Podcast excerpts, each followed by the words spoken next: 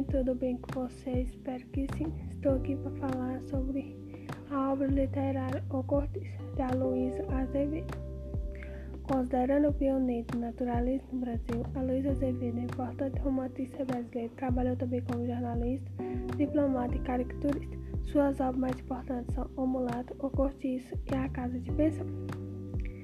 Aloysio Azevedo nasceu na cidade de São Luís, Maranhão, em 14 de abril de 1857. Este autor, que não escondia seu inconformismo com a sociedade brasileira e com suas regras, escreveu ainda outros títulos, tais como Condessa Vesper, Girandola de Amores, Filomena Borges, O Coruja, O Homem, O Esqueleto, A Mortalha de Alzira e o livro de uma sogra e demônios. Durante a grande parte de sua vida, Aloysio viveu daquele que ganhava como escritor, mas ao entrar para a vida diplomata, ele abandonou a produção literária. Faleceu em Buenos Aires, Argentina, aos 56 anos no dia 21 de janeiro de 1903. Resumo da obra Cortiço. João Romão era um português que herdou de seu patrão o estabelecimento onde trabalhava até os 25 anos. Desde então, se dedicou obsessivamente ao trabalho com fidelidade de enriquecer. Para isso, explorava seus empregados, inclusive sua amante Bentozela, um escravo, um escravo livre, e utilizava-se até mesmo do roubo. Ele se tornou o proprietário do cortiço e da pedreira que ficava ao fundo do terreno. Ao longo do tempo, aumentou sua renda e passou a se dedicar também aos outros negócios. Em oposição a João Romão surge Miranda, um comerciante de tecido que possui condições sociais mais elevadas e também é português. No início, os dois disputavam espaço, mas ao pouco percebem interesses comuns. Miranda tem acesso à alta sociedade, oposição começa a ser almejada por João Romão. E este, por sua vez, tem fortuna, cobiçada por Miranda, que vive à custa de sua mulher. Para so solicitar essa aliança, é planejado o casamento entre João e Zumira, filha de Miranda.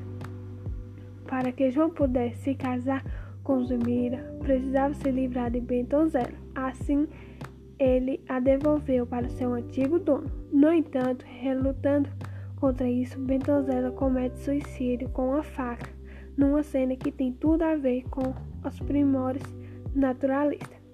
No, no cortiço moravam os demais personagens da obra. Jerônimo assume a gerência da pedreira de João e passa a viver no cortiço com sua mulher Piedade.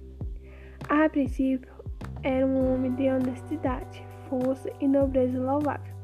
No entanto, é seduzido pela Rita Baiana, assassinar o namorado dela, Fino abandonou sua esposa e vai morar com Rita. Entra num processo de decadência física e moral, assim como Rita, mais um exemplo de má influência do meio sobre o homem. A decadência atinge também os outros moradores do cortiço. Um deles é Pombinha, moça que esperava a primeira menstruação para poder casar. O naturalismo.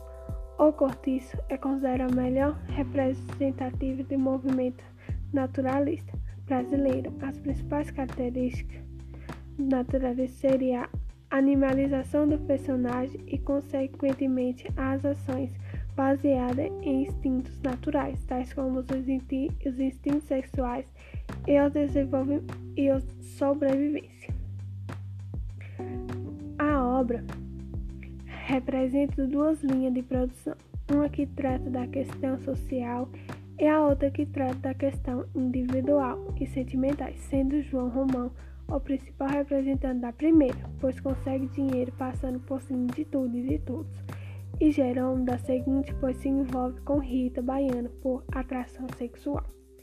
Por fim, devemos ressaltar que o próprio Cortiço é tratado como personagem da obra, de maneira personificada, tal característica é relacionada com o fato de meio ter grande influência nas ações do personagem, segundo a corrente naturalista.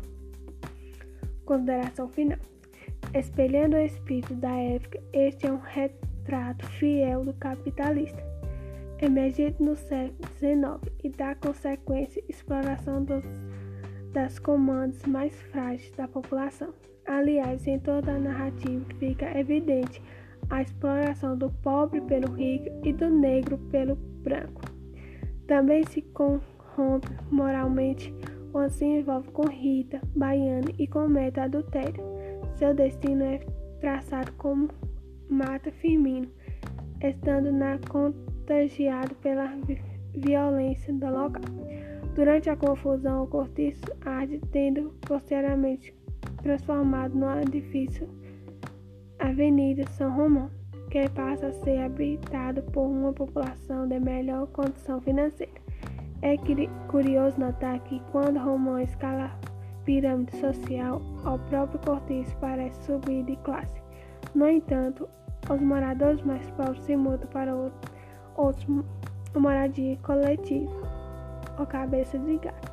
Dessa forma, Luiz Azevedo encerra o romance demonstrado que sempre existirão lugares corruptos e que a desigualdade social e a economia serão sempre perpetuadas por esse ciclo vicioso.